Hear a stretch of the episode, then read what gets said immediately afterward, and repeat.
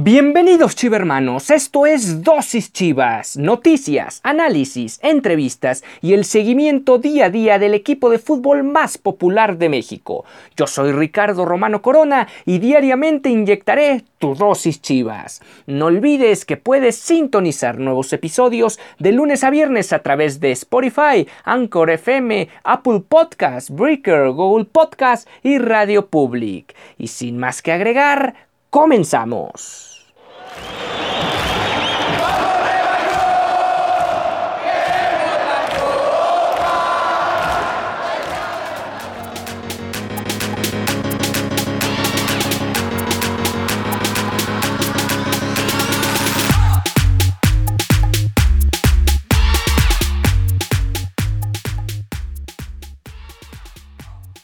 Buenas tardes a todos, esto es Dosis Rayada, estamos en compañía también de Ricardo Romano con Dosis Chivas para el partido que vamos a tener el día de mañana, el día miércoles.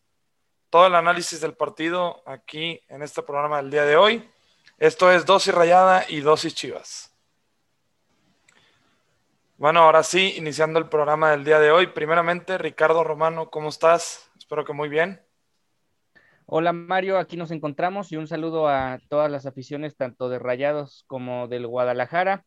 Dos eh, perspectivas y dos presentes distintos en este torneo. El equipo de Rayados está peleando por los primeros puestos de la tabla general y Chivas a duras penas está tratando de encontrar un resquicio en la reclasificación.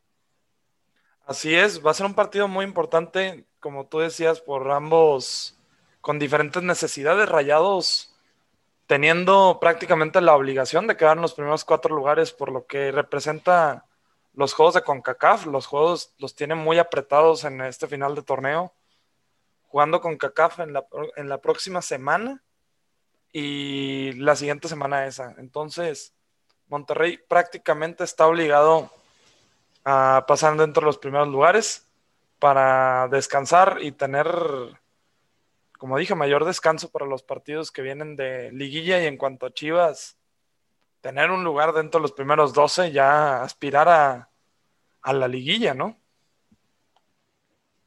Definitivamente eh, la situación es, como ya mencionaba, opuesta, un tanto opuesta para ambos conjuntos. Fíjate que llega este partido al final con muchas expectativas para ambos, porque al ser un partido pendiente, al tener este partido menos, de alguna manera es una oportunidad para ambos conjuntos de sumar de a tres.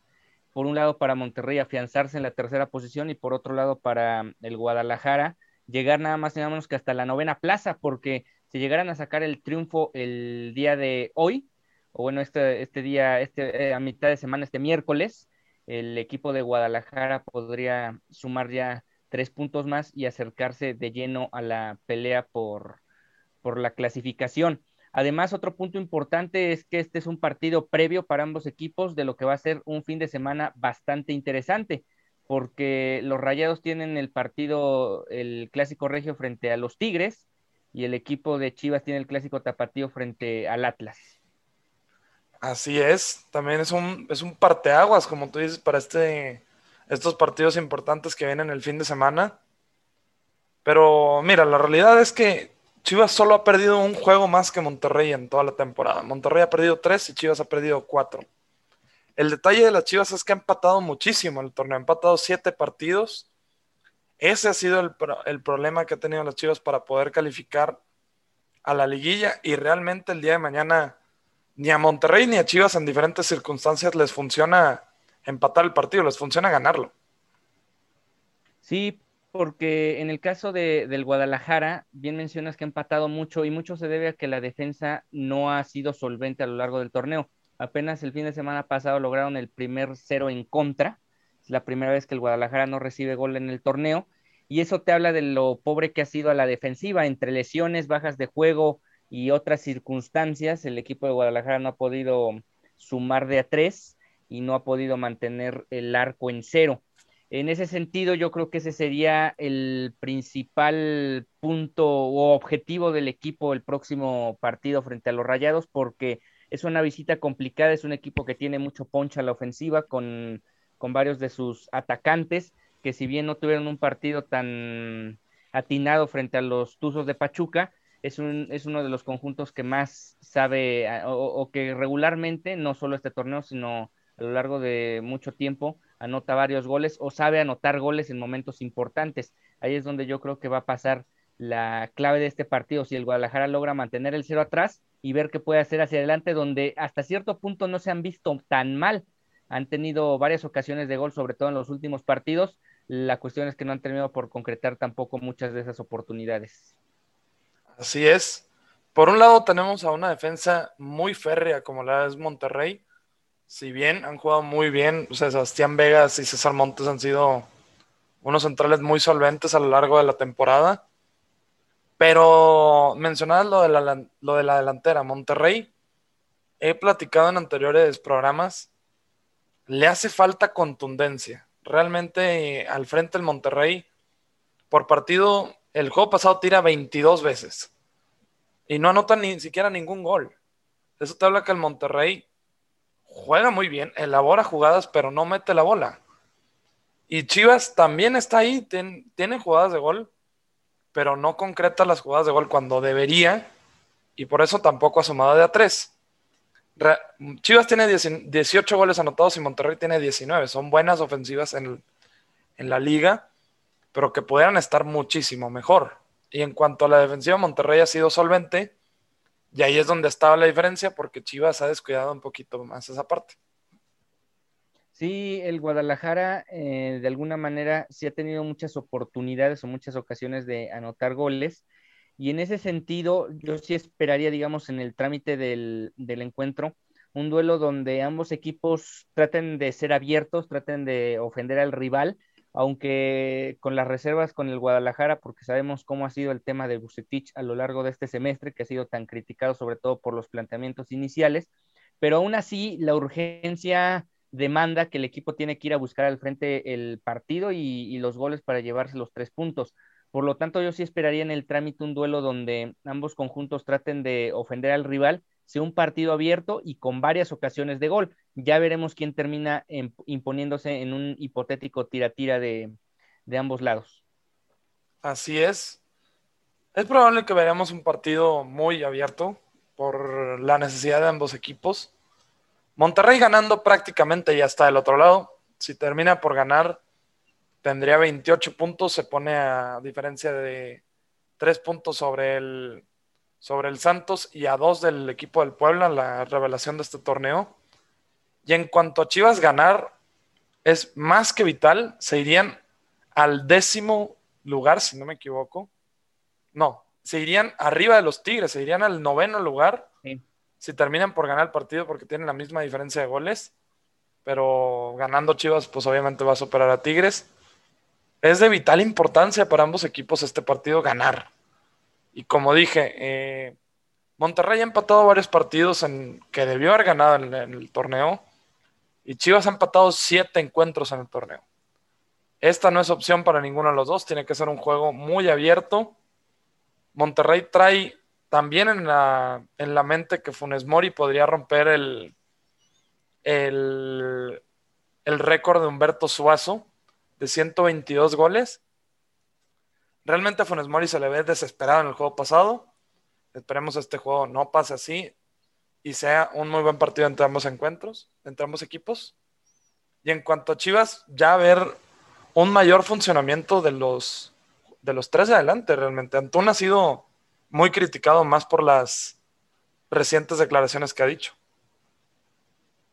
Sí, fíjate que en el tema del eje del ataque del Guadalajara ha habido circunstancias tanto ajenas a los propios jugadores como que son ya completamente su responsabilidad. Tal es el caso de Antuna que hizo esas declaraciones que de alguna manera no cayeron bien para nada en ningún aficionado.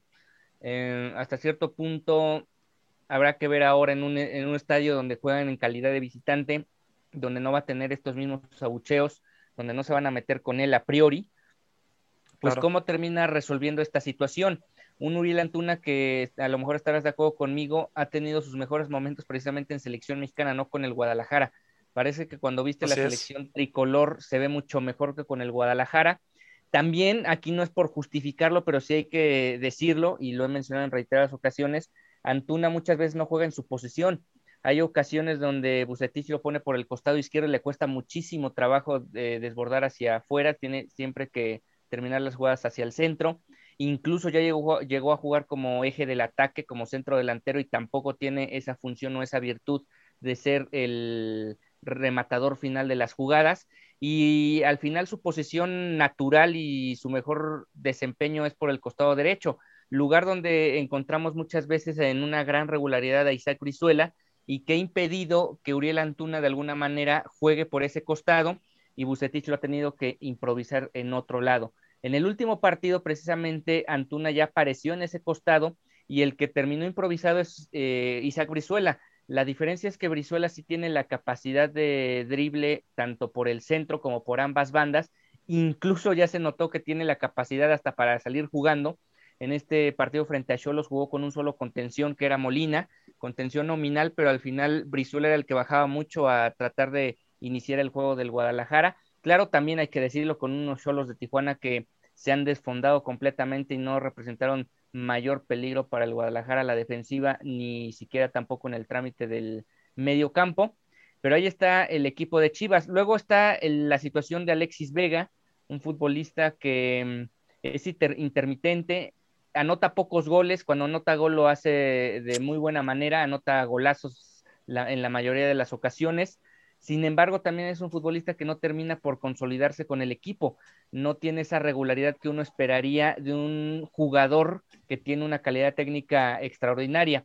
Y en el caso de JJ Macías, pues fue un tanto incomprensible, que al minuto 60 del Clásico Nacional hace algunas semanas, eh, lo sacara del terreno de juego, prácticamente renunciando al mejor jugador que hasta ahora sigue manteniendo la mejor cuota goleadora del equipo y que fueron dos, tres partidos donde JJ Macías o aparecía de cambio de plano, ni siquiera era tomado en cuenta, hasta este partido contra Cholos que vuelve a aparecer, y para su desgracia o para desgracia del ataque del Guadalajara, falla un penal y como tal no abona la confianza a retomar esa confianza que había tenido en la primera mitad del torneo.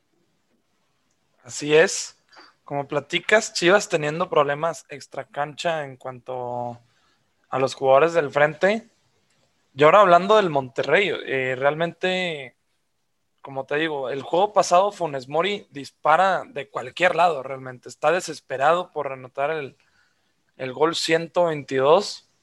Ambos, ambas delanteras de ambos equipos están, no te quiero decir que urgidas de gol porque les está yendo relativamente bien al frente, pero necesitan mejorar la efectividad sin duda alguna. Si quieren hacer algo en la liguilla de manera importante necesitan hacer esto. Y más que nada Chivas que tiene la obligación de ganar el día de mañana, si no gana, la calificación se le pone no en chino, Ricardo, se le pone en ruso. está complicadísimo.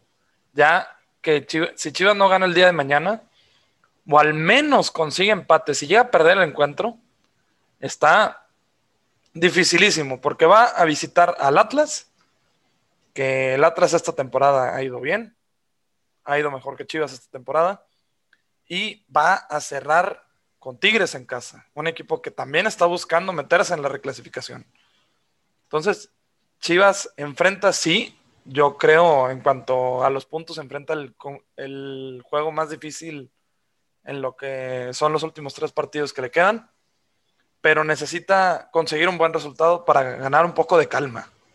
Y en cuanto a Monterrey, tenemos que ahí le está presionando el Puebla, le está presionando Santos, y ya se está metiendo ahí a la presión el León. Que si Monterrey llega a perder el día de mañana, el León estaría a dos puntos del Monterrey. Y Monterrey tiene cierre contra Tigres y contra Mazatlán, otro equipo de Mazatlán que, que busca meterse también a la reclasificación. Monterrey y Chivas, por diferentes razones y por calma, necesitan sacar la victoria el día de mañana, sin ninguno, sin ninguno de dudas. Sí, en el caso, yo te diría, en el caso de Monterrey, a pesar de que se encuentra en una posición eh, un tanto cómoda, obviamente van a estar jugando al menos la reclasificación. La idea es que no les vuelva a pasar lo del semestre anterior, ¿no? O sea, que entran de quinto lugar, se encuentran al pueblo en el doceavo, y en la reclasificación son eliminados precisamente por el equipo que en ese momento era dirigido por Juan Reynoso. y, queda eliminado el equipo de los Rayados. Yo creo que la tirada de, los, de este equipo es evitar precisamente la reclasificación, donde ciertamente sabemos que un partido muchas cosas pueden pasar. Entonces, eso es lo que Rayados trata de evitar. Y sí, mencionas muy bien sobre todo el tema de León. León viene en una racha ganadora muy, muy importante y que parece está apuntando a lo más alto y seguramente va a ser de los equipos contendientes cuando ya inicie la fase final. Y en el caso del Guadalajara, pues lo describiste muy bien, yo lo resumiría en simplemente lo siguiente. Si el Guadalajara no gana mañana, deja de depender de sí mismo eh, el tema de, su clasificación a la repesca, ya depende de otros resultados. Todavía con la victoria frente a Monterrey, dependen de sí mismos para meterse a la fase final. Una fase final donde, por cierto, si Guadalajara llegara a ganar el partido frente a los Rayados, obviamente a Rayados lo complica en el tema de la liguilla directa y el Guadalajara se mete lleno a la pelea. Esto significaría que muy probablemente tengamos otra emisión de match entre 12 Chivas y 12 Rayados, dadas las circunstancias de la, de la clasificación, porque Monterrey se vería complicado en sostenerse en ese cuarto lugar y Chivas se vería también ya complicado en avanzar más posiciones. Yo creo que lo máximo que pueda aspirar el Guadalajara, por más que esté al alcance del Toluca en octava posición, es precisamente a ese noveno sitio de Tigres, porque sabemos que es muy complicado pensar que, por ejemplo, el Guadalajara va a ganar cuatro partidos seguidos, hablando desde el partido frente a Cholos, este contra Monterrey, luego el Atlas, y luego frente a los Tigres, eh, sobre todo por la dificultad que impera en cada uno de ellos.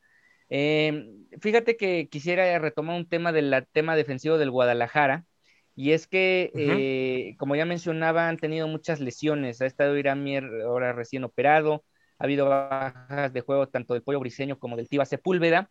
Y fíjate que fue una revelación absoluta lo del fin de semana pasado. Aquí en Dosis Chidas luego le damos seguimiento a lo que ocurre en la Liga de Expansión, sobre todo por la filial que tiene el Guadalajara y que es el Tapatío. Anteriormente este equipo había hecho surgir futbolistas como Mar Bravo, Alberto Medina, Luis Michel, Carlos Salcido, el Maza Rodríguez, y posteriormente cuando el equipo desaparece, pues sí Chivas pierde este último escalón en la formación de, de sus jugadores de fuerzas básicas. Era un salto muy grande a veces para muchos de la sub-20 al primer equipo. Y ahora con este conjunto del tapatío de nueva cuenta en la famosa Liga de Plata, el Guadalajara ha podido otra vez ir fogueando jugadores en una división que tiene más que un límite de edad, tiene otro tipo de características.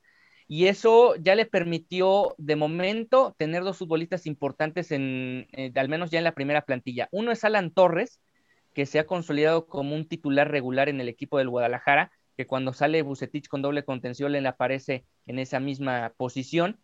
Y el otro es Luis Olivas, que ya lo venía haciendo bien con el tapatío, estaba siendo uno de los líderes en la saga defensiva del cuadro de Alberto Coyote, y ahora lo asciende Bucetich y no se espanta al, al reto de primera división, lo hace más que bien, lo hace con personalidad, además tiene muy buena técnica, además de ser eh, corpulento y alto, tiene muy buena técnica individual para trazar largo, largo el juego directo que tanto bien le hace al Guadalajara por las características de sus ofensores, en particular lo de Uriel Antuna, quien recibió dos pases largos de Luis Olivas, y él podría ser la, llave para que este equipo, no sé si en este partido sea tan determinante, pero sí al, al mediano plazo se convierta ya en un referente de la saga central del Guadalajara. Así que veremos, veremos cómo le pinta este partido a este joven rojiblanco, porque al final, lo vuelvo a repetir, Tijuana no te estaba ofreciendo mucho al ataque y por lo tanto no te viste tan exigido.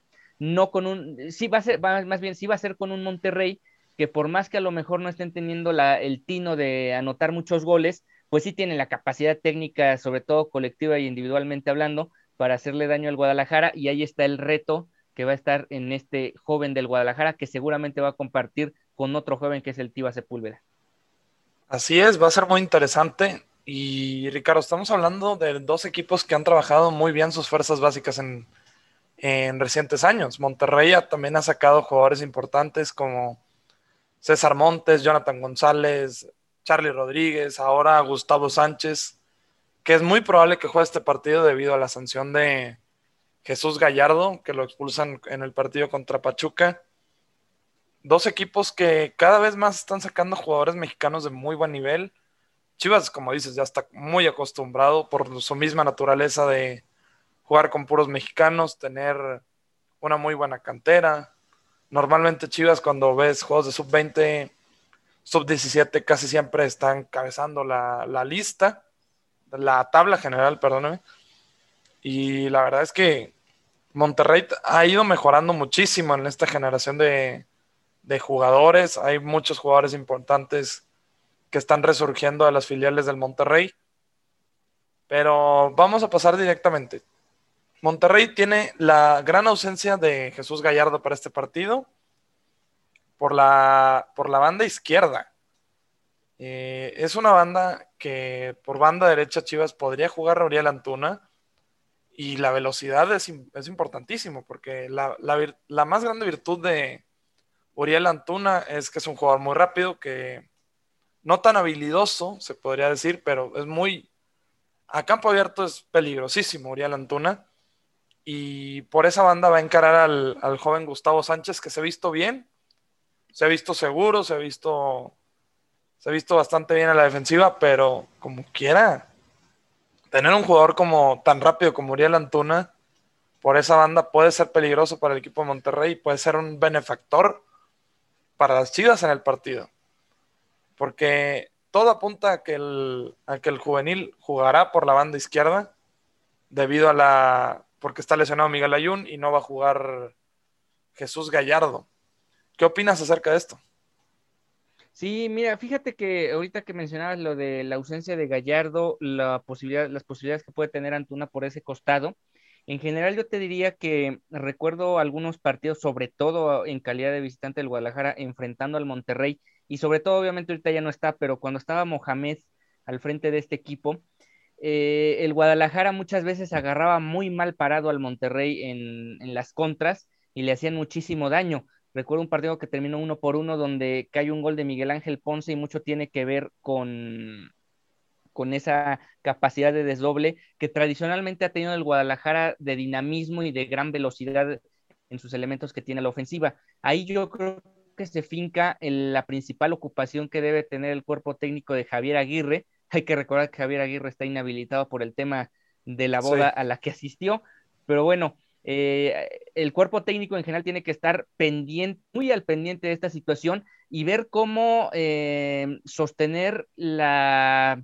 los embates tanto de Uriel Antuna por ese costado derecho, como lo puede ser también Alexis Vega por el costado izquierdo, y además un jugador que me parece que puede ser el factor X en este partido si es que el Guadalajara llega a tener éxito, que es el Canelo Angulo. El Canelo Angulo poco se ha hablado de él, se habla mucho de las declaraciones, de lo que se dice o no se dice de Uriel Antuna, de JJ Macías, del mismo Alexis Vega, del Conejo Brizuela, pero el Canelo Angulo ha jugado todos los partidos, no todos los minutos, algunos ha entrado como cambio, algunos ha sido relevado cuando ha entrado como titular, y este Canelo Angulo ha tenido la capacidad de generar juego al frente, y me parece en este momento el futbolista más desequilibrante que tiene el Guadalajara para hacer, hacerle daño a sus adversarios.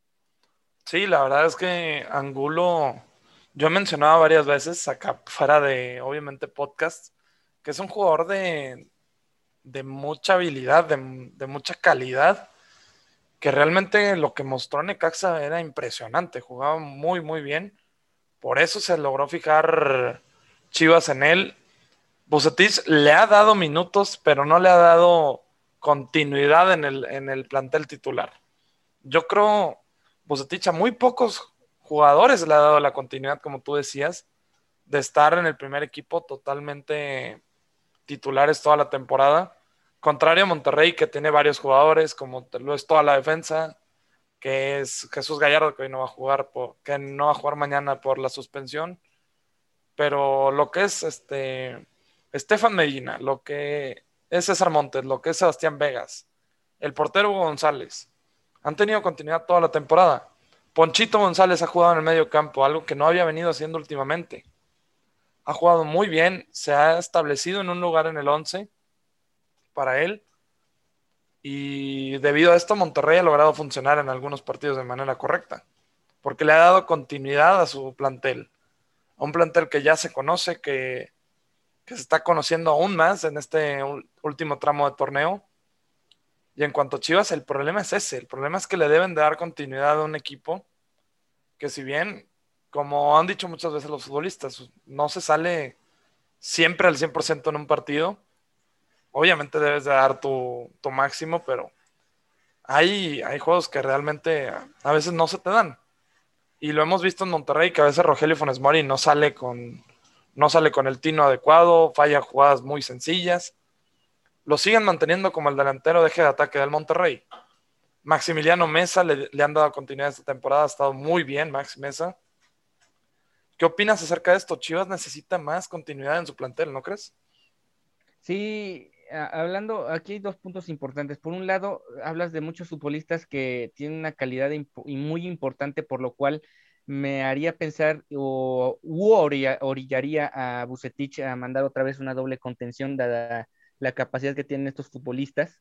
Y si no tienes una doble contención contra un equipo tan potente como este, probablemente pierdas completamente el control del juego y entonces no tengas ni siquiera la posibilidad de estar compitiendo en el mismo.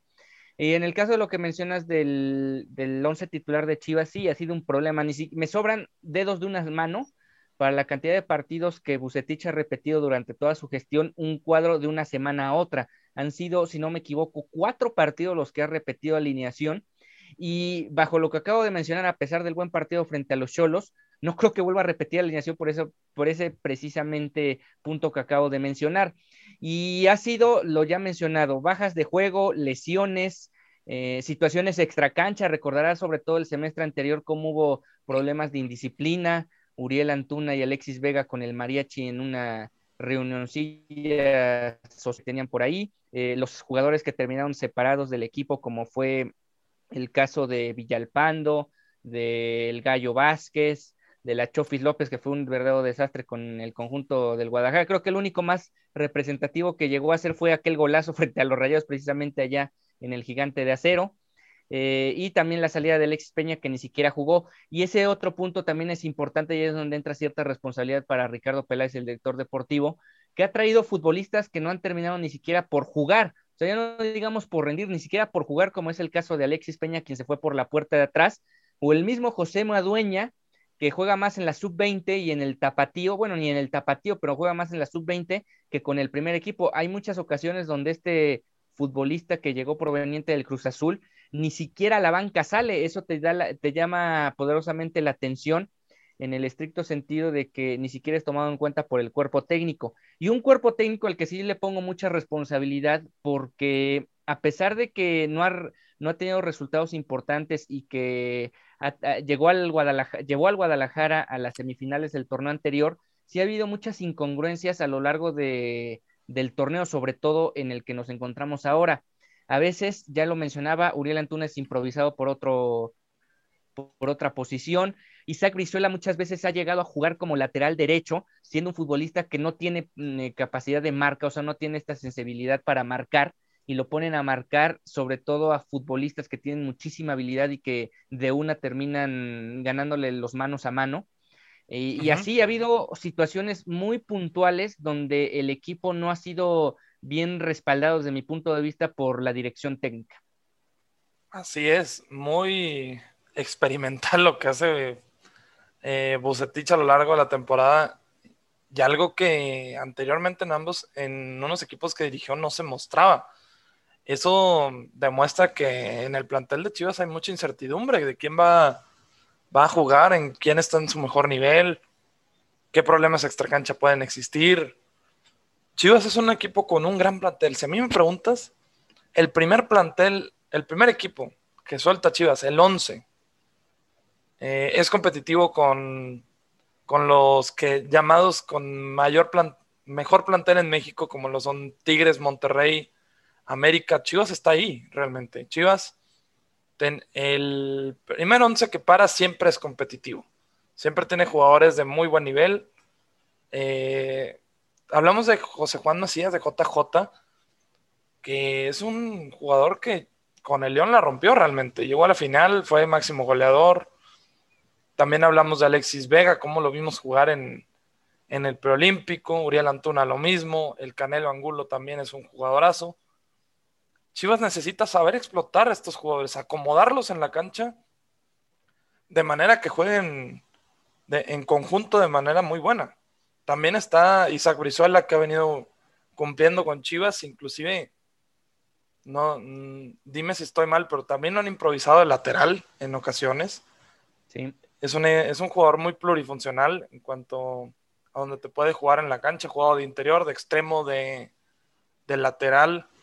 De verdad es que ha sido un jugador que, que le ha sacado mucho provecho, según, según yo, de los que más provecho le ha sacado es Isaac Brizuela, debido a la plurifuncionalidad que le ha dado Bucetich. Pero esos jugadores como JJ Macías, Vega, Antuna, el Canelo Angulo, necesita saber cómo ponerlos juntos en la cancha o poner alguna alineación de manera que los tres de adelante, que normalmente juega una posición 4-3-3, hay veces que improvisa y pone 4-4-2, pero yo creo repite más al 4-3-3, poner algún triplete que se logre entender al frente. Y si se logran entender un triplete de ellos, de esos cuatro jugadores, olvídate, Chivas puede tener una, una reacción completamente diferente. Y en cuanto a Monterrey, vemos que últimamente, en el último partido más bien, pone Tony Amor, ahora que no está Javier Aguirre por la sanción, pone a Vincent Janssen, a Rogelio Funes Mori y a Maxi Mesa.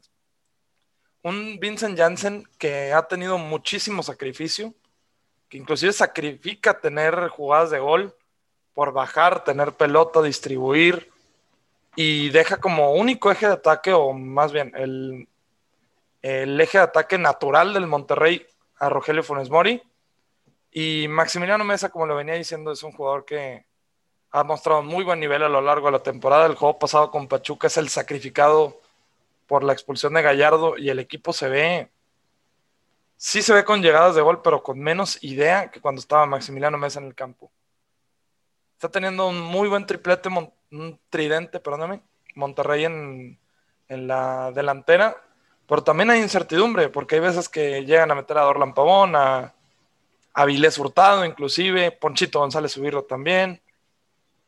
De ambos lados hay mucha incertidumbre de cuáles jugadores pueden poner adelante, un poquito más del lado del Guadalajara por los temas extracancha, pero eh, hay que darle continuidad a esos jugadores y que tengan Tinos el frente.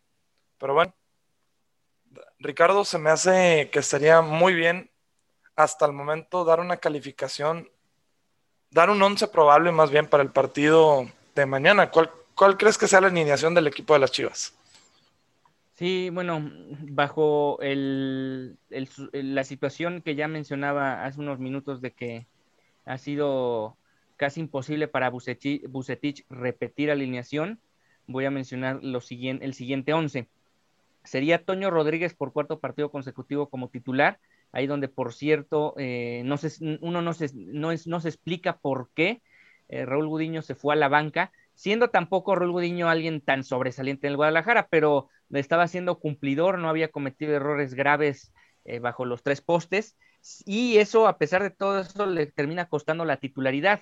No sé si haya existido un tema interno que dentro del vestidor se tuvo que hablar y manejar para que apareciera de nueva cuenta Toño Rodríguez, un portero que por cierto a su vez había perdido la titularidad del torneo anterior en un par de errores que tuvo concretamente uno frente a los Diablos Rojos del Toluca en la bombonera.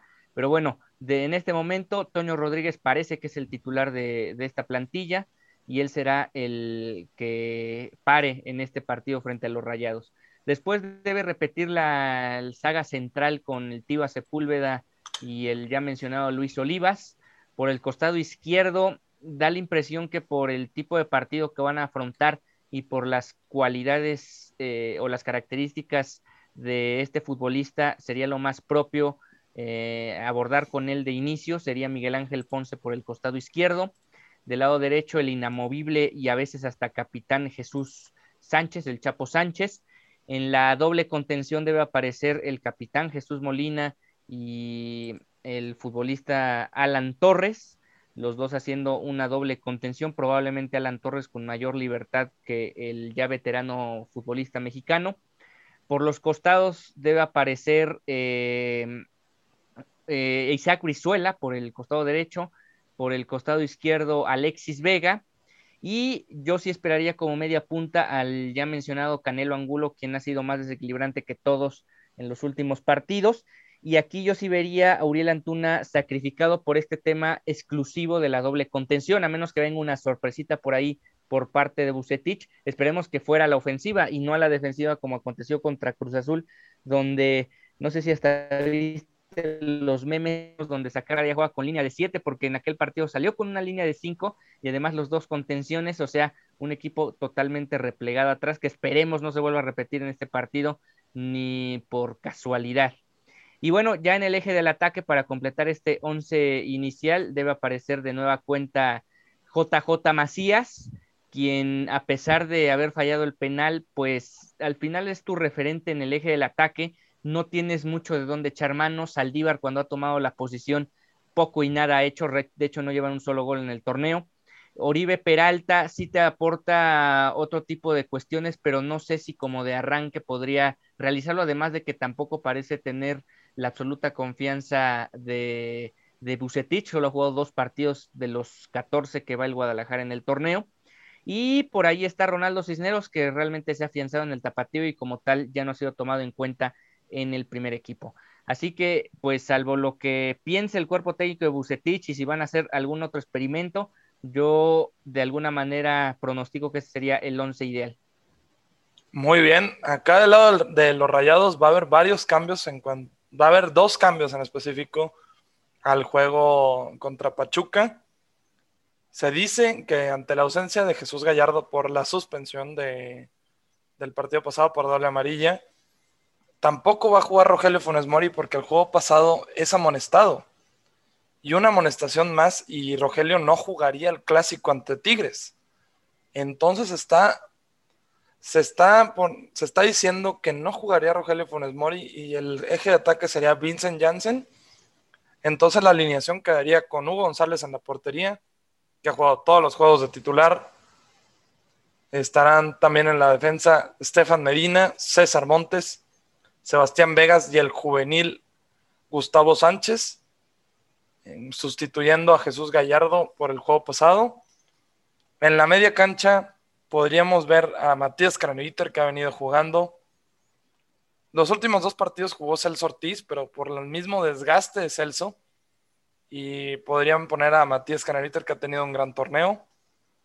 Carlos Rodríguez y Alfonso Ponchito González de interiores, que han repetido casi todos los partidos en los cuales Charlie no se fue al preolímpico. Y adelante estarían jugando Maximiliano Mesa por la de extremo por derecha, Avilés Hurtado de extremo por izquierda y Vincent Janssen de centro delantero. Esa sería la alineación que Monterrey soltaría el día de mañana debido a la ausencia de Jesús Gallardo y al peligro de Rogelio Funes Mori no jugar el clásico. Entonces Rogelio estaría en la banca. Esto se me hace de cierta manera bueno porque Rogelio está desesperado por meter el gol 122 se le vio muy tenso y a ratos con mucha presión en el juego contra el equipo de Pachuca. Es por eso que Rogelio también estaría bien en la banca por este partido. Y en la, en la banca podremos también encontrar a jugadores como Dorlan Pavón, como Jonathan González, como el Plátano Alvarado que ha entrado de cambio últimamente, Celso Ortiz debido a que ha tenido mucha carga de partidos últimamente. Pero eso sería el parado que sacaría el día de mañana el conjunto de Monterrey. Fíjate que aquí sí quisiera preguntarte un tema eh, en específico. Yo veo a un equipo de rayados en lo particular bajo el mando de Javier Aguirre que todavía no le encuentra, como tú ya bien mencionabas hace unos minutos, el, asunto al eje del ataque. Y es algo que siento que tradicionalmente le ha costado al Vasco Aguirre, porque muchas veces sus equipos suelen defenderse bien, independientemente de la modestia o no de la plantilla, llámese jugar, este, dirigir un equipo en España de que esté peleando el descenso o la misma selección mexicana, pero al final siempre ha sido un equipo, o han sido equipos de Javier Aguirre de pocos goles, tanto al ataque como a la defensiva. ¿Tú cómo ves esta situación y cómo lo palpa en general la afición rayada? No, sí, te decía, uno de los principales quejas que se, que se le presentan al conjunto de Monterrey no es que no genere jugadas, genera muchas jugadas de gol por partido, pero no tienen ese, esa contundencia al frente, sería la palabra, porque Rogelio Funes Mori realmente lleva nueve goles en el, en el torneo, muy buena cifra, pero ha fallado una infinidad de goles increíbles. Vincent Janssen, por tener ese mismo sacrificio que Javier Aguirre le exige de bajar, de distribuir el balón, lo aleja de, del arco rival. Entonces, por eso Vincent Janssen solo lleva dos goles en liga esta temporada. Maximiliano Mesa ha tenido un poco más de gol, porque este sí es un jugador que está acostumbrado a tener ese sacrificio, a tener un ida y vuelta por la, por la banda derecha. Los equipos de Javier Aguirre, como dice, son sumamente ordenados, reciben pocos goles, pero al frente, por ejemplo, le costó muchísimo a Monterrey al principio de la temporada anotar gol. Ahorita ya le cuesta un poco menos, pero lo que vemos más, más que nada en el tema de, de la delantera es la eficacia, la contundencia al frente. Eso es lo que termina determinando que sea Rogelio Funes Mori, no Vincent Janssen en la mayoría de los partidos, porque Funes Mori lleva nueve goles en el torneo. Y la cantidad que tiene de oportunidades de gol por partido es increíble. Tiene tres o cuatro jugadas de gol por partido. Si sale fino, probablemente te meta, te meta gol. Si no sale con, si no sale en su día, como fue contra Pachuca, pasa lo que vimos. Falló un penal, falla jugadas de gol importantes se le ve desesperado por meter gol a ratos por esa marca de 122 goles de Humberto Suazo. Pero yo creo que Javier Aguirre se ha decantado más por él en el torneo, por esto mismo que ha sido más certero al frente que Vincent Janssen. Pues veremos, veremos cómo se termina desenvolviendo este partido. Un handicap que tiene en contra el Guadalajara es la cantidad de goles que recibe el Monterrey a lo largo del torneo. Hablamos de solo nueve tantos, solo por debajo de lo que ha hecho el Cruz Azul, y ahí será un reto importante para el Guadalajara. Si quieres, ya para ir cerrando esta emisión, nos vamos con el tema de los pronósticos. Así es. No sé tú cómo veas, eh, que a lo mejor se me ocurre la siguiente dinámica, que obviamente demos el pronóstico de este partido y además en qué posición creemos va a terminar cada uno de los equipos el torneo. Muy bien, empezamos contigo, si te parece. ¿Cómo crees que quedaría el partido? Sí, bueno, obviamente, em, pues uno espera que el Guadalajara lo gane, ¿no? Es algo que comúnmente como aficionados espera de este equipo del Guadalajara. Sin embargo, sí hay que tener claro la situación actual del equipo. No puedes pensar que vas a llegar y con cierta facilidad vas a sacar el, el partido allá en Nuevo León. Por lo tanto, yo me inclinaría más a un empate porque tampoco veo a un Monterrey, lo vi el partido pasado frente a los Tuzos del Pachuca, no lo veo tan claro de ideas y veo que al Monterrey cualquier equipo se le está indigestando. Por lo tanto, creo que este equipo va, este partido va a terminar en empate a un gol.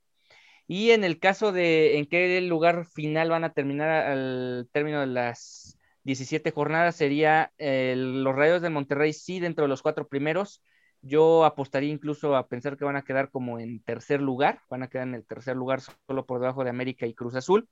Y el Guadalajara, mm, me parece que la victoria frente a los Cholos fue clave y básica para tener todavía aspiraciones y a pesar de no sacar la victoria frente a Rayados, creo que se le puede ganar al Atlas y con eso puede ser más que suficiente, dado que también para meterse a los primeros 12 no es tan complicado, hay que decirlo, es un sistema de competencia que fomenta la mediocridad para los que quieren avanzar en los últimos lugares y el Guadalajara le debe alcanzar con ese, esa victoria frente al Atlas y tal vez el punto frente a Monterrey para alcanzar la onceava plaza. Muy bien. Yo pensaría que el, primeramente el juego queda... La urgencia de ambos equipos por ganar nos va a dar un partido distinto porque el juego pasado, si bien vimos con Pachuca, vimos un Monterrey a ratos desordenado, porque buscaba mucho al frente el gol, ganarle al equipo del Pachuca. Yo creo que ahora el juego de contra las Chivas va a ser algo muy similar. Monterrey que acostumbra a ser un equipo ordenado, con mayor prioridad defensiva que ofensiva. En este partido yo creo va a salir a lo mismo que salió con el equipo de Pachuca. Va a depender que el equipo sea certero al frente, que tenga contundencia. Y Chivas también, o sea, realmente Chivas sale por el resultado. Yo creo este partido lo va a ganar el equipo de Monterrey por la mínima diferencia. Va a ganar el, el juego 2 por 1. Y en cuanto a las posiciones, Chivas la va a tener muy complicada, pero va a ganar el juego con el Atlas y va a empatar con el equipo de los Tigres. Y en cuanto a lo que yo diría, Chivas se va a meter en la doceava plaza de la, de la tabla. Y en cuanto a Monterrey, le restan, le resta un juego muy difícil que es contra Tigres, que puede pasar cualquier cosa. Eh, yo creo que Rayados va a empatar ese partido contra el conjunto de Tigres y va a terminar ganando contra el conjunto de Mazatlán. Monterrey, si se te digo que se cumplen estos resultados, va a tener 32 puntos en la, en la temporada y va a ser sin ningún lugar a dudas el tercer lugar de la, de la liga. Fíjate que mencionas el tema del partido próximo de Monterrey, el del fin de semana contra Tigres y tiene injerencia, injerencia directa para, Chivas porque me da la impresión que si Monterrey llega a sacar el triunfo, los Tigres van a llegar muy presionados a ese último partido en Guadalajara frente al equipo tapatío y creo que puede ser una ventaja para el Guadalajara que se dé ese eventual marcador. Así, que de alguna manera a Chivas le conviene hasta cierto punto que los rayados le peguen a los Tigres el fin de semana. Así es, y luego ya enfrentarlos en la última jornada. Es porque... Y Chivas necesita, está obligado a ganar el próximo fin de semana contra Atlas. Es ninguna duda. Está obligadísimo a ganarle al Atlas porque el juego de mañana contra el Monterrey el juego de la próxima semana contra Tigres, del juego de dos semanas eh, contra el conjunto de los Tigres, no van a ser nada sencillos. Son dos equipos que han venido siendo protagonistas Chivas está obligadísimo a sacar el resultado el, próximo fin de semana con Atlas. Sí, sin lugar a dudas es, em, es imprescindible por, muchos factores, no solo por el tema matemático de los puntos, sino también por la rivalidad que existe entre estas dos escuadras. Realmente hay gente de Guadalajara que vive más apasionadamente un clásico, el propio clásico nacional, y de alguna manera también, viéndolo en el punto opuesto, si el Guadalajara llegara a sacar el triunfo frente al Atlas, también sería una inyección anímica muy importante de cara a ese último partido frente a los Tigres, donde se puede dar la siguiente circunstancia también, que los dos equipos lleguen prácticamente en un partido de eliminación. El que gane pase y el que pierda se queda fuera. Esa situación también se podría presentar la próxima semana cuando Chivas reciba al otro equipo de Nuevo León. Así es, pero bueno, ya cerrando, esto fue dosis rayados y dosis chivas en el previo del juego del día de mañana. Ricardo, ¿algo que agregar? No, muchas gracias Mario por haber compartido este espacio contigo y nos esperemos a ver si nos volvemos a encontrar en fase final estos dos equipos para un match que puede ser más trascendente que este partido de mañana que ya de por sí tiene una repercusión importante para el futuro inmediato de ambas escuadras. Así es, muy interesante el juego de mañana, no se lo pierdan. Y muchísimas gracias por sintonizarnos. Esto es Dosis Rayados y Dosis Chivas.